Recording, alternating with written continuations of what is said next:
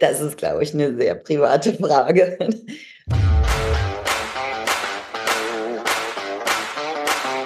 All You Can Stream, dein Navigator durch die Streaming-Welt. Hi, ich bin Micha. Und ich bin Melanie. Als Redakteure von TV Digital und Streaming interviewen wir Stars aus dem In- und Ausland. Und besuchen regelmäßig aktuelle Dreharbeiten. Hier verraten wir euch, welche Streaming-Neustart sich wirklich lohnt.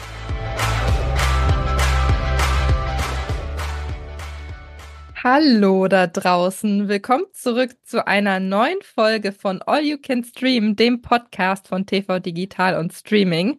Mein Name ist Melanie und mir gegenüber sitzt Micha und Micha guckt mich gerade schon sehr erwartungsvoll an. Hallo. Hallo, Mel eigentlich wie immer. Hallo Melanie, hi. Na, ja, wie immer eigentlich, das stimmt wohl. Aber heute ist ein bisschen was anders, weil normalerweise bin ich diejenige, die voller Begeisterung dir irgendein Thema an den Kopf schmeißt, über das sie ja. gerne reden möchte. Und heute ist es andersrum. Du hast Gesprächsbedarf. Ja, ich hatte ein Thema, mit, über das ich mit dir reden wollte und wir haben noch nicht ähm, außerhalb des Podcasts drüber gesprochen. Du bist ja schon, kann man sagen, Harry Potter-Fan. Ne? Kann man ja, so sagen. Ja, also ich glaube, wahrscheinlich werden jetzt einige Freunde von mir, die zuhören, wahrscheinlich widersprechen, weil das die ultimativen Fans sind. Okay, die Hardcore-Fans. Ich, ich bin, ich, ich mag Harry Potter, ja, doch, schon. Und darüber wollte ich mit dir reden. Wir haben ja nachher noch eine Doku zum Thema Harry Potter dann. Äh, insofern passt das doppelt. Aber wir haben auch einen aktuellen Aufhänger in der anderen Hinsicht und zwar gibt's ja jetzt die Planung, eine Harry Potter Serie zu machen. Ne? Also ja. Warner und HBO Max wollen tatsächlich jetzt ernst machen und eine Serie daraus machen. Und mich hatte mal interessiert, wie es tatsächlich für dich als großen Fan, wie sich das so anfühlt, wenn du hörst, es kommt eine Serie mit einer völlig neuen Besetzung. Zehn Staffeln soll es geben, angeblich über einen Zeitraum von zehn Jahren ausgestrahlt. Mhm. Also noch mal mehr, als es tatsächlich Anzahl Bücher gibt. Und äh, wollte ich mal hören, was du davon hältst und ob du da dich drauf freust oder eher so ein bisschen sorgenvoll darauf blickst. Sagen wir so, ich finde es cool, dass Sie sagen, Sie geben dem Thema noch mal eine Chance. Sie bereiten das noch mal auf, weil ich glaube einfach, die Bücher von ihrer Konzeption her bieten sich an, als Serie umzusetzen. Weil du hast diese einzelnen Schuljahre, du könntest quasi pro Staffel dann eben ein Schuljahr erzählen. Das finde ich vom Grundprinzip eigentlich ganz cool. Mhm. Gleichzeitig muss ich sagen, ich bin mit den Filmen groß geworden. Ich habe so meine ersten Kinoerfahrungen auch mit den Filmen gemacht. Also jetzt nicht die ersten, also ich war nicht das erste Mal in einem Harry Potter Film, aber ich war halt noch klein, als ich diese mhm. Filme im Kino gesehen habe. Und deshalb verbinde ich Harry Potter mit den Gesichtern von Daniel Radcliffe, Rupert Grint und Emma Watson. Und es wird mir sehr, sehr schwer fallen, tatsächlich dann neue Leute in diesen Rollen zu sehen. Und ich glaube, es kostet mich einiges an Überwindung, denen dann eben auch eine Chance zu geben. Was mhm. gemein ist, weil die können das ja super machen, aber ich glaube, ich hänge zu tief drin, als dass ich da unbedarft eben rangehen würde. Aber anschauen würdest du es trotzdem wahrscheinlich, ne? Ja, aus reiner Neugier aus schon. Ne? Neugier, ne? Ja. Ich glaube, da ist man, ich weiß, wahrscheinlich, wenn man dann irgendwie nicht so richtig drin ist oder so, dass man dann vielleicht auch wieder aufhört, aber nee, man will sich ja auch ein Urteil erlauben können und wahrscheinlich mhm. würde ich es mir tatsächlich angucken, ja. Würdest du dir denn wünschen, dass die drei genannten Darsteller dann auch dann in anderen Rollen, vielleicht dann sogar als Lehrer oder in ganz anderen Rollen auftauchen? Oder würdest du sagen, nee, wenn, dann macht das komplett neu, ohne irgendeinen Darsteller aus den Originalfilmen? Ich glaube, ich fände das ganz schön, wenn sie die tatsächlich noch mit reinbauen würden. Einfach, dass mhm. du noch so einen Bezugspunkt zu den alten Filmen hast und nicht so das Gefühl hast, dass das komplett aneinander vorbeiläuft. Ich fände das schon ganz schön. Aber noch schöner. Ja das wird ja als Fanservice gerne mal gemacht, ne, um dann mhm. wirklich die alten Fans nochmal richtig abzuholen. Ne? Und ähm, ist ja manchmal mehr und manchmal weniger gelungen. Aber weißt du, was mich wundert, ist, dass sie das Theaterstück nicht verfilmt haben. Weil ich hätte wirklich gedacht, Stimmt. ja, jetzt sind die in dem Alter, jetzt könnte man das eigentlich ideal machen. Also ich mhm. wundert mich. Aber vielleicht gibt es da auch irgendwelche Deals, die, solange das Theaterstück noch gespielt wird, dann irgendwie eben dem nicht das Wasser abgraben wollen. Ne? Das kann natürlich auch sein. Ja, das kann sein. Ich hatte ja auch einige Gespräche mit den Leuten in Hamburg, die das Theaterstück hier auf die Bühne gebracht mhm. haben. Und die haben halt von Anfang an zu mir gesagt, das wird kein Film. Das wird auf keinen Fall ein Film. Logischerweise es sind die Theatervertreter, die werden jetzt nicht zu mir sagen, wir können uns gut vorstellen, dass es demnächst auch ein Film wird. Aber Unter vorgehaltener also, Hand, eigentlich ist es eher ein Film als ein Theaterstück. Ja. Nee, also ja, wundert mich, weil sie müssen halt den Punkt abpassen, wo Daniel Radcliffe und Co. halt ungefähr in dem Alter sind, dass sie das ja. dann halt auch gut umsetzen könnten. Aber ich glaube, es wäre für die Darsteller halt auch cool, dann in dem Zuge nochmal in die alten Rollen zurückzukehren und irgendwie, ja, nochmal so back to the roots quasi. Ist natürlich kommen. die Frage, ob das der richtige Karriereschritt für Daniel Radcliffe ist, der natürlich auch sich sehr stark bemüht hat, die Rolle hinter sich zu lassen, was natürlich auch verständlich ist und auch ja ein paar sehr interessante Entscheidungen getroffen hat, was so, was so die Rollen nach Harry Potter betrifft betrifft. Dem ist das, glaube ich, ja auch ganz gut gelungen. Ne? Also wenn ich dann so eher auf Emma Watson blicke, frage ich mich, wo die eigentlich, was hat die gemacht die letzten Jahre? Also die kann natürlich auch einfach ihr Geld ausgeben und die Zeit genießen. Ne? Also es ist da ihr absolut gegönnt, aber ja. ich überlege gerade mal, weil ich glaube, das letzte Mal habe ich sie Little Women gesehen. Ja, aber ich glaube, sie war ohnehin diejenige von den dreien, die da auch am weitesten gefächert sind von anderen Interessen. Ne? Also ja. sie war, glaube ich, jetzt dem Schauspiel nie so ähm, zugetan oder nur darauf bedacht, wie jetzt bei den anderen beiden. Das stimmt. Die haben ja mittlerweile auch zum Großteil, also ich glaube bei den drei, Danny Radcliffe hat aber, glaube ich, auch ein Kind bekommen mittlerweile. Ich glaube, der mhm. ist auch Papa geworden. Das okay. könnte man einfach in die nächste Generation weitertragen. Genau. Warum casten wir nicht einfach die Kinder? Die Next Generation. Aber ich finde es schon spannend. Also klar, wir kennen das natürlich, Franchises, das sind natürlich auch Vermögenswerte bei den Lizenzgebern, aber ich finde es dann schon erstaunlich, wenn dann jemand, dem die Lizenz gehört oder die, der zu Warner gehört, die jetzt diese Serie machen, von wegen, wir haben jetzt schon seit, sagt dann wirklich, wir haben seit zehn Jahren nichts mehr mit Harry Potter gemacht. Da ja. müssen wir doch mal irgendwie was nachlegen. Also das sind die Zeiträume, in denen die denken und die Filme sind halt durch und klar gibt's Merchandising und sowas, aber es ist mittlerweile schon so, dass dann immer die Überlegung ist, wie können wir das neu verfilmen? Egal wie beliebt oder gerade wenn die Sachen so beliebt waren, aber dass dann halt das nicht immer und ewig diese gleiche Besetzung sein soll. Ja, gleiches bei Twilight. Da habe ich die hm. Filme damals ja auch gesehen. Da überlegen sie jetzt, oder ich glaube, es wurde auch schon bestätigt, dass sie da jetzt auch eine ja. Serie machen wollen. Finde ich auch einen interessanten Gedankengang. Wäre mir jetzt nicht in den Kopf gekommen, dass sowas notwendig wäre, ja. aber naja. Die notwendige halt dann nur finanziell notwendig. Ja, stimmt. Twilight jetzt auch noch. Ist jetzt nichts mehr heilig. Ist ja schlimm geworden. Nee, nee, absolut nicht. High School Musical, ja. die Serie gibt es schon, also von daher. Das stimmt, ja. Genau, aber wir schweifen ab. Ja. Ich wollte nur mal einen kurzen Hinweis machen. Harry Potter, wir hatten ja auch ähm, in unserer Januarfolge von 2022, All You Can Stream, haben wir ja auch über die Reunion gesprochen. Und äh, also Harry Potter-Fans, da lohnt sich tatsächlich auch noch mal reinzuhören. Ähm, das war nämlich eine ganz spannende Doku oder ein ganz spannendes Special, was da entstanden ist, wo die Darsteller dann noch mal an die alten Drehorte kamen und sich auch teilweise seit langer Zeit mal wiedergesehen haben und dann halt eine Doku gedreht wurde darüber. Ja, tatsächlich war die sehr schön. Da könnte ich auch mal wieder reingucken.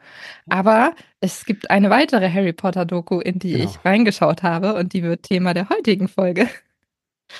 Ähm, Micha, bevor du gleich mal erzählst, was wir noch alles mit dabei haben, einmal von mir wie immer der Aufruf. Folgt uns gerne auf der liebsten Podcast-Plattform, also der Podcast-Plattform, die ihr am allerliebsten mögt. Lasst ein Like da, dann seid ihr immer im Bilde, wenn eine neue Folge erscheint. Und folgt uns selbstverständlich auch gerne bei Instagram. Da sind wir verfügbar unter All You Can Stream Podcast und freuen uns natürlich auch immer über persönliche Nachrichten von euch. So, Micha, und damit übergebe ich jetzt an dich. Was sind die Themen des heutigen Tages? Ja, wir fangen an mit Japan Teil 1, möchte ich es mal nennen, weil wir haben die Miniserie Shogun und die nimmt sich den gleichnamigen Romanklassiker neu vor, der ja schon mal verfilmt wurde. Und wir haben als nächstes die deutsche Miniserie Reset. Wie weit willst du gehen? Da bekommt eine verzweifelte Mutter eine, eine zweite Chance, die eigene Vergangenheit zu verändern. Und dazu haben wir auch ein Interview mit Katja Riemann, die die Hauptrolle spielt, geführt. Und dann kommt eben der Bezug zu Harry Potter, den wir gerade schon erwähnt haben. Es startet die Harry Potter Doku mit einem eher tragischen Hintergrund. David Holmes, der Junge, der überlebt hat und Japan Teil 2, um das ans mal abzurunden. Also Japan bildet heute die Klammer. Es geht um Tokyo Vice, da startet die erste Staffel und in der Crime-Serie geht ein junger Amerikaner in Japan auf Verbrecherjagd. Beim folgenden Thema muss ich ehrlicherweise gestehen, dass es mir gar nichts gesagt hat. Ich habe das in unserer Vorbesprechung einfach mal weggelassen, aber wahrscheinlich ist es tatsächlich eine Bildungslücke, die sich da jetzt auftut. Es geht um Shogun ab dem 27.02. bei Disney Plus verfügbar. Es sind insgesamt zehn Folgen. Und Micha, für all diejenigen da draußen, denen es genauso geht wie mir, die so gar keine Ahnung hatten von dem Thema, was sich auch in die Vergangenheit so ein bisschen erstreckt, erstmal die Frage, um was geht es dann in dieser Serie? Es ist vielleicht, das kann man mal vorausschicken, tatsächlich eine Romanverfilmung von einem Roman, der von 75 schon ist. James Clavell wurde schon mal verfilmt, Anfang der 80er. Darüber können wir vielleicht später noch mal reden. Ja, worum geht's? Es spielt im Jahre 1600 und spielt in Japan. Und da streiten mehrere Adelshäuser um die Erbfolge eines verstorbenen Herrschers. Und ähm, eine der Hauptfiguren, Lord, Lord Toranaga, muss tatsächlich um sein Leben fürchten. Vielleicht noch mal kurz zur, zur historischen Lage oder geopolitischen Lage. Die Portugiesen waren die einzigen Europäer, die es bis nach Japan geschafft hatten. Also die haben da so eine Art Handelsmonopol aufgebaut und haben ihren Einfluss immer weiter erhöhen können. Und in diese Lage kommt jetzt ähm, ein gestrandetes Schiff hinein. Und zwar ist dort an Bord der britische Steuermann John Blackthorne und der strandet an der Küste Japans und das ist der erste Engländer, der tatsächlich dort landet und der verfügt über einige Geheimnisse, die dem bereits erwähnten äh, Toranaga helfen können und auch gleichzeitig das Schicksal Japans verändern können. Das basiert auf einer Romanvorlage. Jetzt muss ich doch mal fragen, diese Figuren, die da erwähnt werden oder Erwähnung finden, basieren die wiederum auf realen Figuren oder ist das wirklich ein Ereignis, was Sie da abgegriffen haben und gesagt haben, wir spinnen da jetzt unsere fiktionale Geschichte drumherum? Es gibt ähm, historische Grundlagen auf alle Fälle. Auch die, die Hauptfigur basiert ähm, relativ lose dann doch eher auf, auf ähm, historischen Figuren. Und auch dieser, dieser Bürgerkrieg, der sich da in Japan um diese Zeit ähm, ereignet hat, hat schon seine historischen ähm, Grundlagen auf alle Fälle. Okay. Du hast schon angedeutet, das Ganze ist schon mal verfilmt worden. Das war das, was ich mit Bildungslücke meinte. Das wusste ich eben entsprechend nicht. Hast du die ähm, Adaption damals schon gesehen und inwieweit unterscheidet die sich jetzt möglicherweise vielleicht auch von der Neuauflage?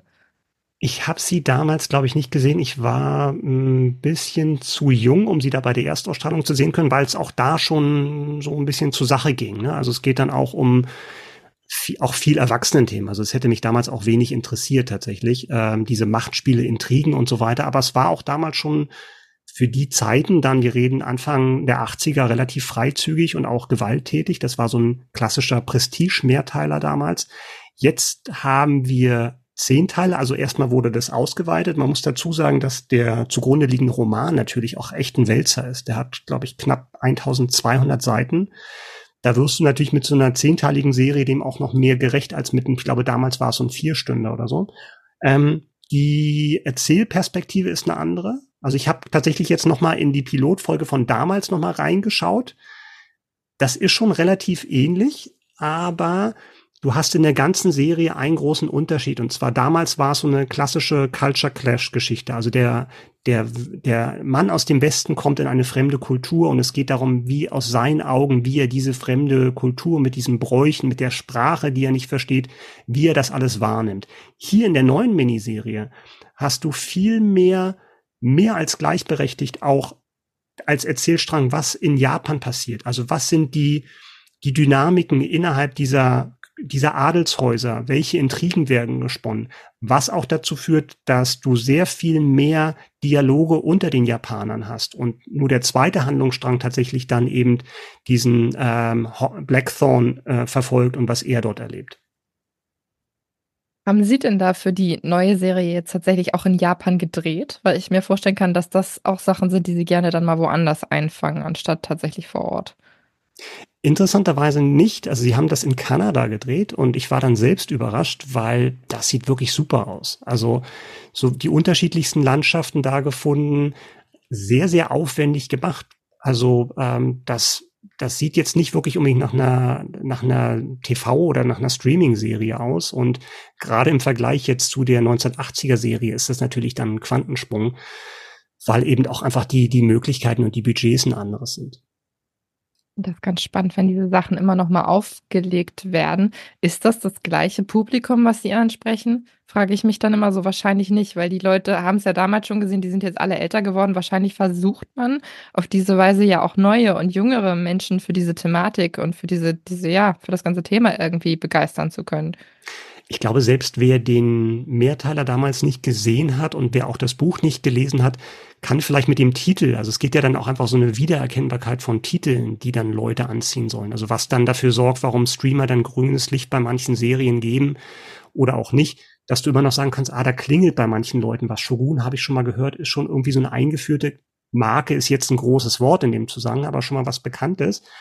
Du hast natürlich schon auch ein bisschen dem Zeitgeist geschuldet, jetzt ein größeres Interesse, auch diese japanische Seite viel mehr darzustellen. Also das ist ja ein Trend, den wir in den vergangenen Jahren immer häufiger gesehen haben, wo wir früher vor 20, 30 Jahren viel öfter einfach nur diese sehr, sehr enge westliche Perspektive auf ein Thema hatten, jetzt ja dann auch schon das einfach den Blick ein bisschen weiten und gucken, also das, was dort eben an, an, an Machtspielen dann am japanischen Hof stattgefunden hat, dann möglicherweise genauso oder vielleicht sogar interessanter sind, als nur zu gucken, wie nimmt dieser Engländer die japanische Kultur wahr.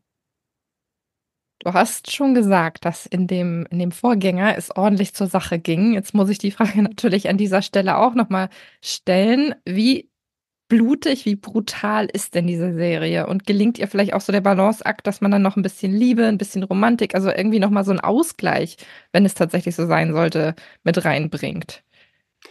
Das auf alle Fälle. Also es geht schon ordentlich zur Sache, was die Brutalität betrifft. Und da wird es auch schon explizit, also Blut spritzt da schon ziemlich ordentlich. Das kann man sich bei diesen scharfen Messern und äh, Schwertern, die da im Umlauf sind, auch äh, leicht erklären. Es ist trotzdem irgendwie stilvoll gemacht, also ist jetzt nicht irgendwie Gore oder sowas, aber es ist schon, ähm, man muss schon Blut sehen können, um sich das anzuschauen. Ich finde, äh, also nichtsdestotrotz kommen auch die anderen Sachen. Es geht natürlich auch viel um Zwischenmenschliches. Es geht auch viel um Loyalität, um den Begriff von Ehre, um Verantwortung, aber natürlich dann auch die zwischenmenschlichen Beziehungen, die dann auch der Engländer dann knüpft, eben wenn er vor Ort ist, wie er langsam Vertrauen gewinnt, Vertrauen aufbaut, aber wie ihm dann vieles immer noch fremd bleibt, weil er eben dort nicht geboren ist. Und äh, es ist so ein bisschen auch, hat es mich tatsächlich, es hat mich tatsächlich auch an Game of Thrones erinnert. Was natürlich jetzt ein großer Name ist, aber du hast tatsächlich dieses, diese große Bandbreite von diesen Machtspielen, von Verrat, von Intrigen, aber auch von Liebe. Ähm, und du hast halt diese, diese Mythologie. Nun war jetzt Game of Thrones natürlich ein Fantasy-Kontinent, aber hier hast du auch eine sehr, für uns zumindest, eine sehr fremdartige Mythologie, ein sehr unbekanntes Land. Und ähm, da fühlte ich mich tatsächlich erinnert, aber ich fühlte, ich musste tatsächlich auch an Griselda denken, was jetzt natürlich eine ganz andere Geschichte ist. Aber da hattest du ja auch über die, über die Originaldialoge gesprochen. Ne? Ja. Und ich muss tatsächlich auch zugeben, das ist hier schon krass. Also das, das, also Warnung, das ist nichts, was man nebenbei schauen kann. Weil ein Großteil der Dialoge tatsächlich japanisch sind. Und die dann auch in der deutschen Fassung nur untertitelt werden. Und mit Großteil meine ich mehr als die Hälfte.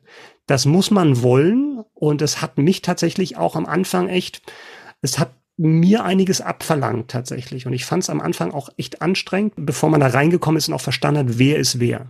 Ich glaube, das ist so ein Trend im Moment, oder? Ja, also, dass man wirklich absolut. mehr drauf setzt, auf den Originalton irgendwie zu verweisen und sagt, okay, wir untertiteln das jetzt nicht, um einfach mehr Gefühl für das jeweilige Thema irgendwie auch zu wecken. Ja, es ist natürlich auch authentischer. Jetzt habe ich bei der Serie dann aber so ein bisschen Probleme gehabt, weil eigentlich soll sich der Engländer dann vor Ort, wenn, wenn er mit, mit Portugiesen spricht, eigentlich Portugiesisch sprechen. Bloß da haben sie dann halt Englisch genommen. Insofern ist das ein bisschen verwirrend, dass sie sich dann so viel Mühe gegeben haben, diese, diese japanische Kultur tatsächlich dann im O-Ton darzustellen. Und es ist wirklich, also gefühlt ist es, 70, wird dort 70 Prozent Japanisch gesprochen. Ja, aber ich glaube, das ist dann auch, damit du die Leute nicht komplett überforderst, ne? Weil wenn du dann sagst, okay, wir machen hier Klar. Japanisch, wir machen dann Portugiesisch, dann vielleicht noch ein bisschen Englisch, also irgendwo reicht's dann wahrscheinlich auch einfach. Ich glaube, dann schaltet irgendwann auch der, der normale Zuschauer dann auch ab.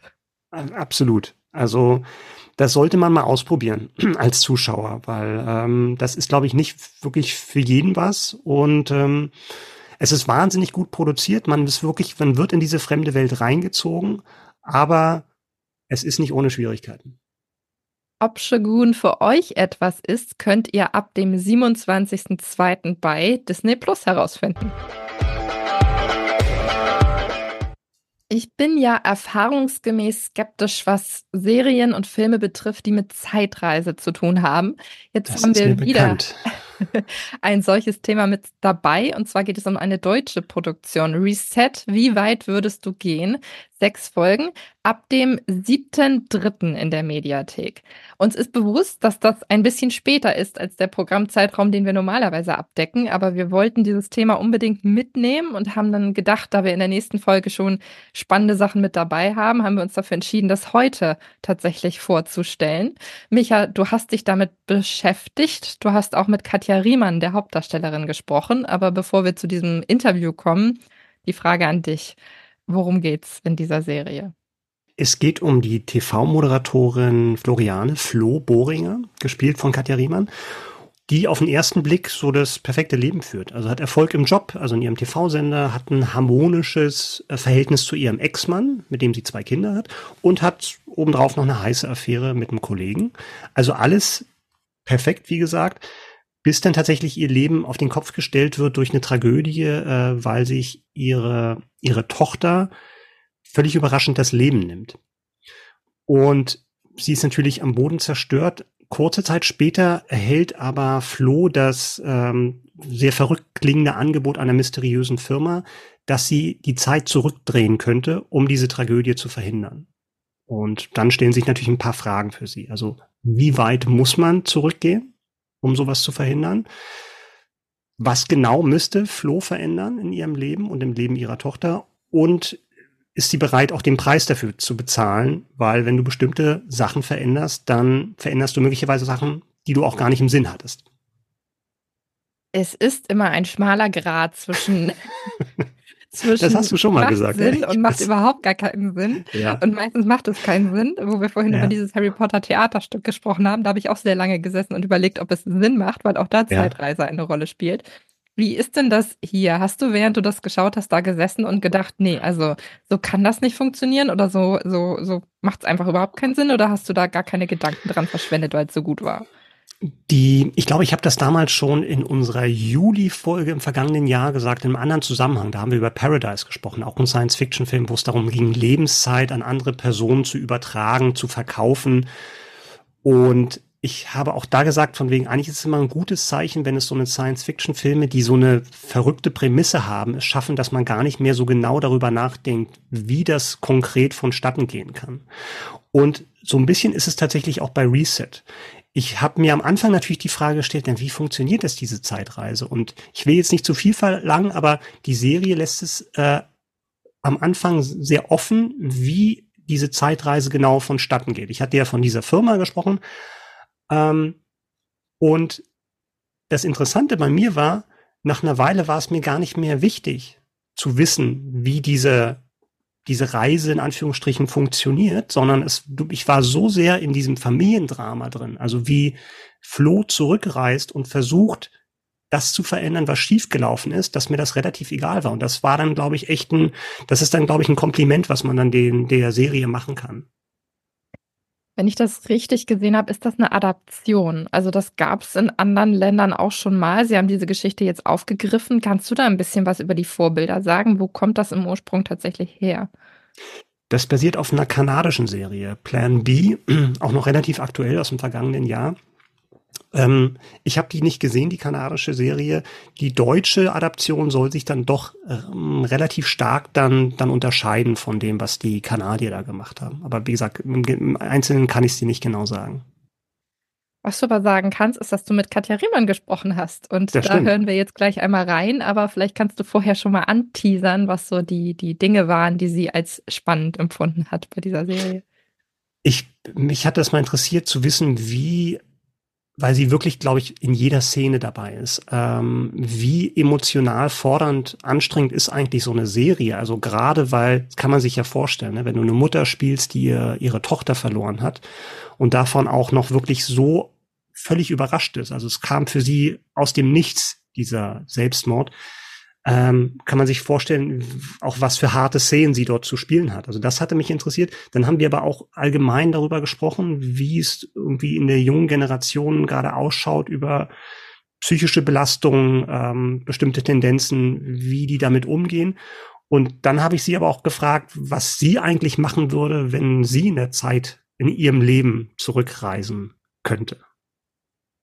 Dann hören wir da jetzt einfach mal rein in das Gespräch mit Katja Riemann.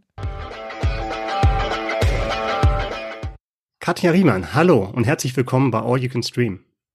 Hallo, ich grüße Sie. Vielen Dank für die Einladung. Ja, sehr gerne. Ich habe mich ein bisschen im Nachhinein geärgert, als ich die Folgen gesehen habe, weil ich nicht drauf geachtet habe und ich hätte es mal machen sollen. Gefühlt waren Sie in jeder Szene von Reset dabei. Das sind ja auch hochdramatische Szenen, die man da spielen muss. Und ich habe mich echt gefragt, wie emotional anstrengend ist eigentlich so ein Dreh? Sie müssen sich nicht ärgern, es war auch nicht gefühlt, es ist tatsächlich so. Okay. Ich bin in diesem Film nicht im Off, sozusagen. Das ist natürlich. Aber das ist schon ungewöhnlich, oder? Das hat man dann auch selten, selbst wenn man eine Hauptrolle hat, oder? Ja, ja, schon.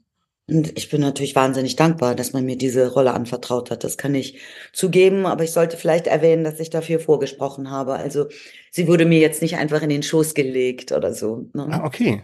Da hätte ich ja dann doch denken können, weil es ja doch ein paar Parallelen gibt. Ne? Also es geht ja um Flo, eine, eine Moderatorin. Zumindest, ich meine äh, speziell jetzt auch das soziale Engagement der Hauptfigur der Moderatorin und Journalisten, was ja dann auch eine, eine Rolle spielt. Und sie sind ja auch sehr aktiv in dem Bereich, wenn es jetzt um, um soziale Dinge geht. Ach so, aber ich glaube nicht, dass man als Schauspielerin deswegen eine Rolle äh, angeboten bekommt, weil man Ähnlichkeiten mit der zu spielenden Figur hat. Und ich bin ja am Ende dann nicht Moderatorin, sondern Schauspielerin. Aber ja, aber Ihre Frage war na, an. Wie anstrengend. Genau, also anstrengend auf einer Skala von 0 bis 10 weiß man dann ja auch nicht, wie man das beantworten soll. Aber ich kann Ihnen sagen, es war wirklich ein Ritt und es war extrem emotional in jeglicher äh, Hinsicht. Aber das ist ja letztlich auch das, was wir Schauspielende wollen. Wir wollen ja die Emotionalität und die Möglichkeit, genau das wiederzufinden, dann in Figuren und Situationen. Also wir wollen ja nicht diejenigen sein, die fragen, wo waren Sie gestern Abend um 18 Uhr letztlich, oder? Wir wollen ja spielen und schreien und ja. in Verbindung treten mit anderen Figuren und lachen und was fühlen und das vermitteln für die Zuschauenden, die sich dann im besten Fall darin auch wiederfinden. Inwieweit war denn das auch ein Reiz, jetzt so eine Art, es ist ja eigentlich eine Science-Fiction-Geschichte, ne? auch wenn es überhaupt so nicht den Anschein hat, aber die Prämisse ist ja schon sehr, sehr Science-Fiction-mäßig. Ja, also das ist interessant, dass Sie das sagen. Ah, vielleicht können wir eben Ihren Zuhörenden das erläutern. Ähm, ja, gerne. Also nur ganz kurz, es geht um die schon angesprochene Moderatorin und Journalistin Flo, die bekommt die Möglichkeit, über einen eher mysteriösen Dienstleister in die eigene Vergangenheit zu reisen und etwas zu verändern. Genau, es ist sozusagen wie eine Zeitreise und wir benutzen aber das Mittel dieser Zeitreise nicht, um einen Science-Fiction zu erzählen, sondern um ein Konzept zu erzählen, respektive eine, eine Möglichkeit, eine gedankliche Möglichkeit im Sinne von, was wäre wenn? Hm glaube, wir alle kennen das. Ja, wenn ich die Möglichkeit hätte, was würde ich ändern? Wo würde ich nochmal hinreisen? Ach, so wie Sie eigentlich eingangs in unserem Gespräch gesagt haben, ich habe mir das angeschaut und dann habe ich mich hinterher geärgert, dass ich nicht darauf geachtet habe. Also diese kleinen Dinge, diese vielen Entscheidungen, aus denen ja eigentlich sich unser Alltag auch zusammensetzt. Und, und das wird in dieser ansonsten sehr realistischen äh, Serie als Angebot hineingegeben, um das nicht nur zu denken, sondern auch real passieren zu lassen. Ja. Was Flo macht, sehen wir in der Serie. Was würde denn Katja Riemann machen, wenn es tatsächlich so eine Technologie geben sollte? das ist, glaube ich, eine sehr private Frage. Also, aber ich würde reisen, ich würde das tun, auf jeden Fall. Mhm. Dann mal vielleicht weg vom Privaten, äh, wenn man jetzt im Beruflichen bleibt. Da gibt es doch bestimmt Projekte, wo Sie bedauert haben, Nein gesagt zu haben, oder? Nein. Gibt es nicht? Nein, gibt's nicht. Okay. Hm. Aber es gibt Projekte, wo ich gewünscht hätte, dass ich sie hätte spielen dürfen. Und es gibt Projekte, wo ich gewünscht hätte, dass sie realisiert worden wären, aber leider nicht das Geld bekamen. Was ist denn ein Projekt, wo Sie gerne mitgespielt hätten? ich hätte zum Beispiel ein, hat es angeboten, einen französischen Kinofilm zu drehen mit Michel Serrault und Charles Aznavour. Und äh, der, das war französisch-deutsch gedacht und leider Gottes fand sich kein deutscher Produzent, so dass das und dass der Film nie realisiert werden konnte. Ne? Wann war das? Oh, das ist 15 Jahre her. Okay. Mhm. Aber es ist natürlich toll gewesen. Es hätte vermutlich mein Leben geändert. mein berufliches. ich muss dir sagen, Reset hat mich, glaube ich, so gerade im richtigen Moment äh, erwischt als Zuschauer, Meine Tochter ist gerade 13 geworden, also jetzt offiziell Teenager. Und ich habe mich dann schon so ein bisschen dabei ertappt zu fragen, wenn man jetzt so ein Projekt macht, sei es nun als, als Autor, als Regisseur und auch als Schauspielerin und als Hauptdarstellerin, inwieweit man so überzeugend spielen kann, ohne selbst Elternteil zu sein und jetzt in Ihrem Fall selbst Mutter einer Tochter zu sein. Ähm, wie sehen Sie das? Hätten Sie das so überzeugend bringen können, ohne dass eben dieses, das biografisch damit reinkommt? Sie meinen, weil ich Katja Mutter einer Tochter bin, äh, ist sozusagen die Transferleistung der Vorstellung, wie sich das anfühlt, einfacher. Äh, das ist eine gute Frage. Das kann ich natürlich nicht beantworten, weil ich ja nicht weiß, wie es ist, kein Kind zu haben und speziell keine Tochter zu haben. Aber wir dürfen natürlich nicht vergessen, dass wir ja Schauspieler sind und nicht Schauseier. Und wir spielen ja auch, also wir im Sinne die Gemeinschaft der Schauspielenden dieser Welt, wir spielen ja auch Bundeskanzler, Präsidenten, Mörder oder Vergewaltiger, ohne es gewesen zu sein. Also da geht's dann, glaube ich, oftmals um die Vorstellung, um eine gute Recherche, um gute Bücher, um die Auseinandersetzung mit den anderen Gewerken, um das ähm, fühlbar und sichtbar zu machen. Ja. Aber interessanterweise ist es, und, und dann sind ja die Teenager und Teenagerinnen alle immer unterschiedlich, aber ich habe ähm, Freundinnen, deren Töchter eben noch nicht erwachsen sind, so wie meine Tochter, deren, deren Kinder halt 15, 16, 17 sind. Und ich sehe, wie, wie so viele strugglen und ich äh, weiß, dass die Kliniken voll sind und dass es so viel Selbstdestruktion gibt bei den jungen Menschen, auch durch das Ritzen oder so. Und, und das ist, glaube ich, dieser Weg der Identitätssuche. Und die Frage ist, wie können wir sie dabei begleiten? bei dem Projekt sind jetzt auch super begabte junge Darsteller dann im Ensemble mit drin, wie ich finde. Und ich habe mich gefragt, inwieweit bei Ihnen dann auch so eine Frage aufkommt, wären Sie heute gerne nochmal Berufsanfängerin in der Schauspielerei? Das ist eine sehr gute Frage. Ich finde ja, dass es, also ich finde das schon ziemlich krass, was die alle leisten. Ja. Es gibt ja jetzt dann natürlich, also das hat ja Vor- und Nachteile. Es gibt heutzutage sehr viele Agenturen, Schauspieleragenturen und auch Casting-Agenturen. Als ich in dem Alter war, gab es einfach nur so, ähm, das war ja noch zu Westzeiten, West- und Ostzeiten, da gab es halt eine Handvoll Agentinnen. Und dann gab es die ZBF, die heute gar nicht mehr so heißt. Hm. Ich weiß aber nicht mehr, wie sie jetzt heute heißt. Also die zentrale Vermittlungsstelle von Schauspielenden. Ich glaube, dass ganz viel durch die, also unsere Welt ist ja so klein geworden dadurch, dass wir so äh, viele Global Player haben, ne? eine andere Art von Nachrichten, Kultur, von, von Fernsehsendern, wo eben die internationalen Fernsehsender überall hin auch gestreamt werden können. Ne? Es ist jetzt eben einfach, sich die Nachrichten aus Amerika anzuschauen. Das war früher gar nicht möglich. Ja, da konntest du man, vielleicht, wenn man Glück hatte, in einer Stadt wohnte, konntest du dir dann die New York Times von letzter Woche kaufen. Mhm, ja. Weißt du, was ich meine? Ja, ja. So, ähm, das heißt, heute haben wir alles unmittelbar verfügbar aus der ganzen Welt. Also zumindest in Deutschland, in vielen anderen Ländern nicht. Ähm, dann gibt's natürlich die Welt der sozialen Netzwerke, in denen die auch ähm, persönlichkeitsschärfend sind manchmal für junge Menschen und äh, sie vulnerabel machen als auch angreifbar, weil eben auch hier äh, die Welt, sag ich jetzt mal, oder Deutschland, die Gesellschaft in deine Sphäre hineinkriechen kann, wenn du sie lässt. Ja. Mhm. Und um sie nicht zu lassen, heißt es, man muss Grenzen setzen. Und das muss man ja erstmal lernen. Und wie lernt man das?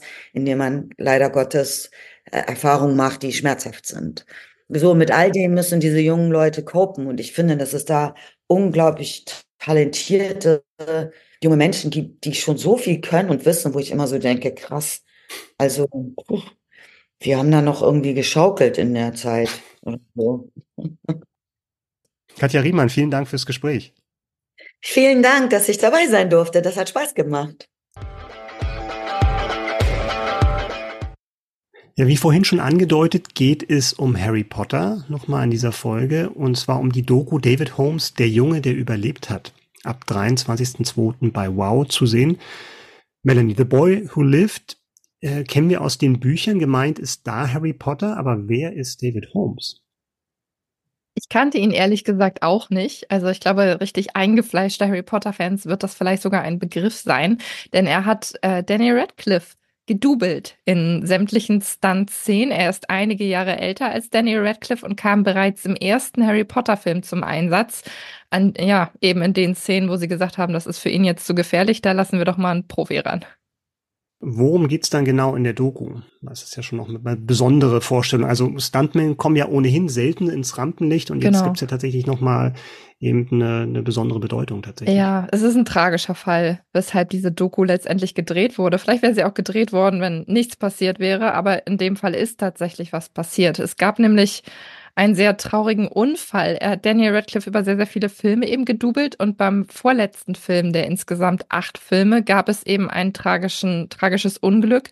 Nämlich bei einem Stunt hat er sich stark an der Wirbelsäule verletzt und zwar das Genick gebrochen. Und wo man sagt, das Genick gebrochen, geht man davon ja schon meistens aus, dass es tatsächlich dann ein tödlicher Unfall ist.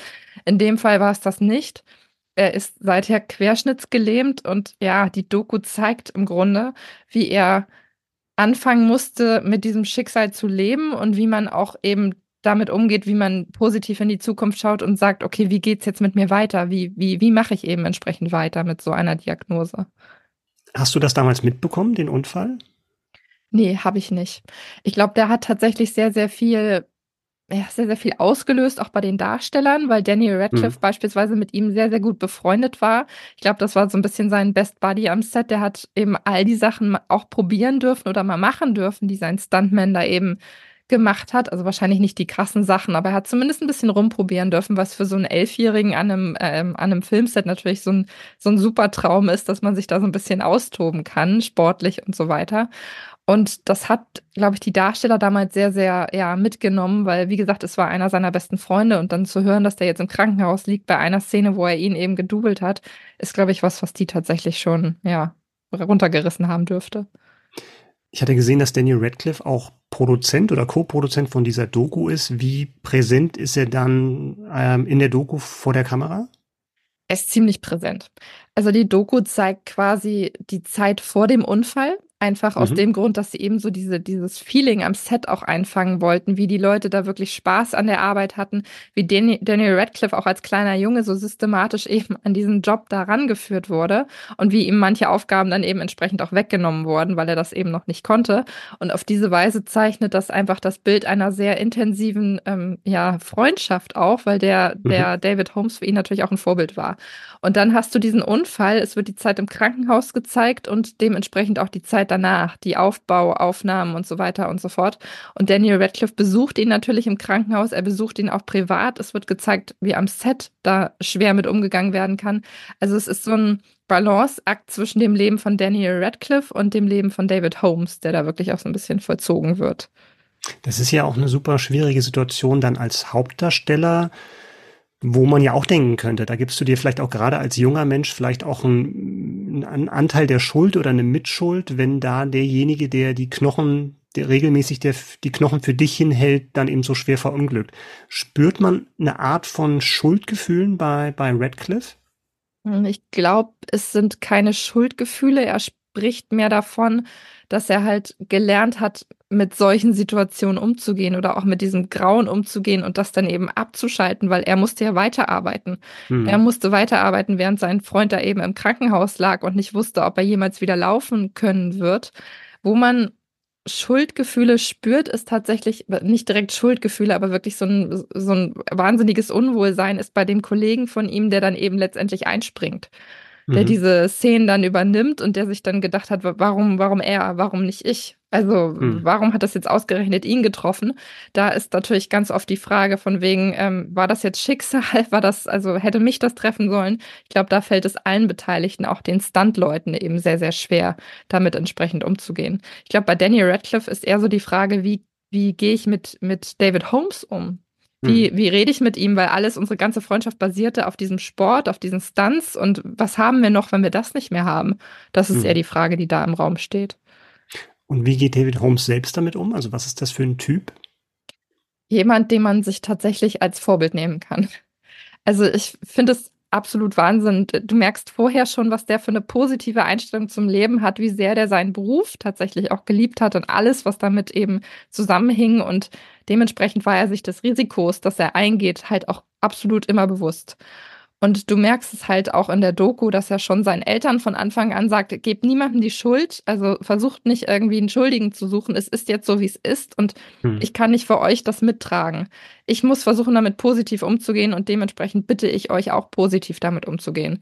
Und auf diese Weise nimmt er halt alle Leute in seinem Umfeld mit auf dem Weg, wirklich positiv in die Zukunft zu schauen und zu sagen, es muss ja weitergehen, es lässt sich jetzt nicht mehr ändern, es ist so, wie es ist und ich habe jetzt die Möglichkeit, damit entsprechend eben umzugehen. Wird denn in der Doku erzählt oder geschildert, wie es genau zu dem Unfall kam? Ja, also es gibt auch die Szenen quasi davor und danach, was hm. sehr bedrückend ist, weil es natürlich schon so eingeläutet wird, dass du weißt, der Stunt, der da jetzt als nächstes passiert, ist das, was was das eben auslöst, dass er nicht mehr mhm. weitermachen kann. Das ist schon sehr bedrückend. Also ich kann es gar nicht so genau schildern. Er fliegt da quasi gegen so eine, so eine Wand irgendwie mhm. und danach hängt er halt eben an der Wand. Das wird nicht gezeigt, aber sehr mhm. eindrücklich von den Beteiligten, die eben dabei waren, dann auch geschildert. Und du siehst, wie denen eben auch Tränen runterlaufen und das, das sorgt auch bei einem selber beim Zuschauen dafür, dass man teilweise echt zu Tränen gerührt ist und da sitzt und denkt, oh Gott, ich könnte jetzt eigentlich glatt mitheulen. Mhm. Das ist ja eine Doku von HBO. Das ist natürlich eine super seriöse, äh, super seriöser Absender, egal ob es jetzt um Fiction oder auch um Non-Fiction geht. Trotzdem kann es ja bei so einer Doku, bei dem Thema schnell auch mal so sentimental, so unangenehm sentimental werden. Wie hast du das empfunden bei der Doku? Nee, so ging es mir tatsächlich nicht. Also ich hatte wirklich die Momente, wo ich gedacht habe, okay, das, das ist sehr schwer zu ertragen, auch wenn du die Eltern sprechen hörst, wie die eben über das Schicksal ihres Sohnes reden. Aber was das wirklich ausgeglichen hat, ist diese wahnsinnig positive Lebenseinstellung, die David Holmes da hat. Wie er wirklich trotz Schmerzen, die er durchleidet, versucht, mit der Situation umzugehen und versucht tatsächlich das Positive zu sehen. An einem Tag, wo du vielleicht nur dein, deine eine Hand oder deinen Arm bewegen konntest, zu sagen, ja, aber okay, das, das, das ging schon mal. Das ist ja schon mal was. Das ist ja immerhin besser als nix.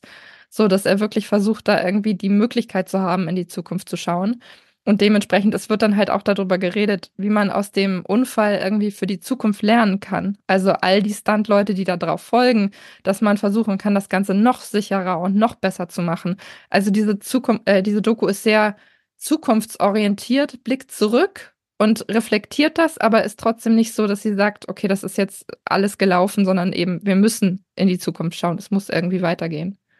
Okay, also dem entnehme ich eine Empfehlung von dir und nicht nur für Harry Potter Fans. Ja, definitiv. Ich glaube, Harry Potter Fans werden natürlich nochmal einen anderen Blick drauf haben, weil ja auch sehr, sehr viele Szenen hinter den Kulissen eingefangen werden. Das macht natürlich Spaß, da bist du sofort wieder im Fieber. Gleichzeitig kann ich es aber auch wirklich für alle anderen empfehlen, weil es ist eine wahnsinnig lebensbejahende Doku. Spaß machen ist ein bisschen schwierig bei dem Thema, aber es ist auf jeden Fall was Kraft, etwas, was Kraft gibt und ähm, einen dazu bringt, vielleicht auch auf das eigene Leben ein bisschen anders zu blicken, wenn man sieht, wie schlecht es dem eigentlich ging und wie gut der entsprechend weitergemacht hat. David Holmes, der Junge, der überlebt hat, ab 23.02. bei Wow.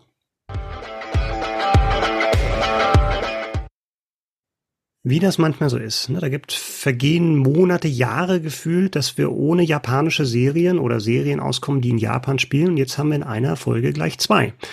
Die zweite ist nämlich Tokyo Vice. Und Tokyo Vice ist eine HBO Max Serie, startet aber trotzdem jetzt in der ARD Mediathek, also auch interessante, äh, interessante Quelle jetzt zum Stream. Und zwar ab 23.02. insgesamt acht Teile. Melanie, worum geht's in Tokyo Vice? Im Fokus der Geschichte steht ein amerikanischer Journalist, Jake, der nämlich etwas ganz, ganz Großes vorhat. Er möchte Ende der 90er Jahre bei einer japanischen Tageszeitung arbeiten. Und zwar bei der größten Tageszeitung in Tokio, wagt sich da an die Aufnahmeprüfung und ist tatsächlich der erste Ausländer, dem es gelingt, einen Job bei dieser Tageszeitung zu bekommen. Und die Arbeitsmoral da ist eine ganz andere, als es letztendlich in Deutschland der Fall ist. Es klingt hart, aber es ist einfach so. es ist alles sehr, sehr strebsam. Es gibt ganz genaue Regeln und die Leute kämpfen sich da wirklich durch. Also es ist wirklich ähm, ja sehr streng alles. Und ganz er, anders als bei uns. Ganz Und er arbeitet dann da eben als Polizeireporter, hat da auch mit sehr vielen ja, Widerständen aus der Redaktion zu kämpfen, gleichzeitig aber auch damit zu kämpfen, wie da eben mit Mordfällen umgegangen wird, weil das entspricht so gar nicht dem, was er sich eigentlich vorstellt. Ich fand ja ganz spannend, also neben dem Thema Japan, dass man dann auch nochmal so einsteigt in so eine relativ fremde Welt, dass das Ende der 90er spielt. Äh, was ja dann auch nochmal ungewöhnlich ist, wenn man sagt, man macht eine historische Serie in, äh, in Anführungsstrichen, dass man ja normalerweise dann halt noch weiter zurückgeht. Äh, kannst du erklären, warum das, hat das eine besondere Bedeutung, dass es 99 ist und äh, ob dieses Zeitkolorit da gut eingefangen wurde? Also ich vermute einfach mal, dass es Ende der 90er Jahre spielt, weil es grob auf realen Ereignissen basiert. Und zwar hat der, der Showrunner, JT Rogers, einen Freund, der eben in einer entsprechend ähnlichen Situation war damals in der Zeit und der hat ein Buch darüber geschrieben und dessen Geschichte ist da jetzt eben verfilmt worden. Also lose auf den Ereignissen hm. basierend, aber die Grundprämisse ist eben entsprechend ähnlich und deshalb wird es Ende der 90er Jahre spielen. Und klar, man merkt es irgendwie ein bisschen, weil natürlich die Technik auch eine ganz andere ist, als es heute der Fall ist. Aber ich glaube, das ist gar nicht so das, was im Fokus dieser Serie steht. Okay, also es ging tatsächlich um halt dieser, der Geschichte, auf dem das basiert, die wahre mhm. Geschichte dann irgendwie näher dran zu sein. Das heißt, dann müsste wahrscheinlich auch das Bild von Tokio dann relativ realistisch sein und jetzt nicht so glatt gebügelt, wie man es vielleicht aus anderen Filmen aus Hollywood kennt, die ein paar Jahrzehnte zurückliegen. Also ich finde schon, dass es ein sehr, sehr realistisches Bild ist, was da gezeichnet wird. Also ich habe jetzt natürlich nicht so den direkten Vergleich, weil ich halt nicht vor Ort war und das nicht so richtig nachprüfen kann. Aber es wird ja auch nicht übermäßig positiv dargestellt. Also man würde hm. meinen, dass sie das dann glatt bügeln und versuchen, das alles super schön zu machen, aber dem ist tatsächlich nicht so. Und was ich ganz spannend finde, ist, dass die Art und Weise, wie da eben mit dem Polizeireporter umgegangen wird. Es gibt diese eine Szene, wo eben gesagt hat, es ist kein Mord, wenn man nicht sieht, da, also wenn es keine Zeugen gibt. Solange es keine Zeugen gibt, ist das kein Mord. Und da kann jemand mit einem Messer in der Brust aufwa aufwachen oder nicht aufwachen eben, da liegen. Und ja. ähm, es ist kein Mord, weil es hat keiner gesehen. Und das zeichnet so dieses Bild sehr, sehr spannend nach, wie da eben vor Ort mit solchen Sachen umgegangen wird und dass es halt auch gerne dann eben entsprechend totgeschwiegen wird. Und das ist für die Hauptfigur natürlich etwas, womit sie gar nicht umgehen kann und wo sie auch gar nicht mit umgehen will und sich dementsprechend dann natürlich auch mit den Gangsterbossen in der Stadt anlegt. Ist ja tatsächlich eine spannende Parallele zu Shogun, ne? dass du dann doch wieder eben das über einen hier ein Amerikaner, bei Shogun ein Engländer irgendwie diesen Zugang zu einer zu einer verschlossenen Welt bekommst, ne? wo die Regeln dann deutlich anders sind, als sie bei uns zu Hause funktionieren. Was ich in dem Punkt auch nochmal spannend finde, ist die Sprachbarriere, die man hier natürlich ja. auch hat.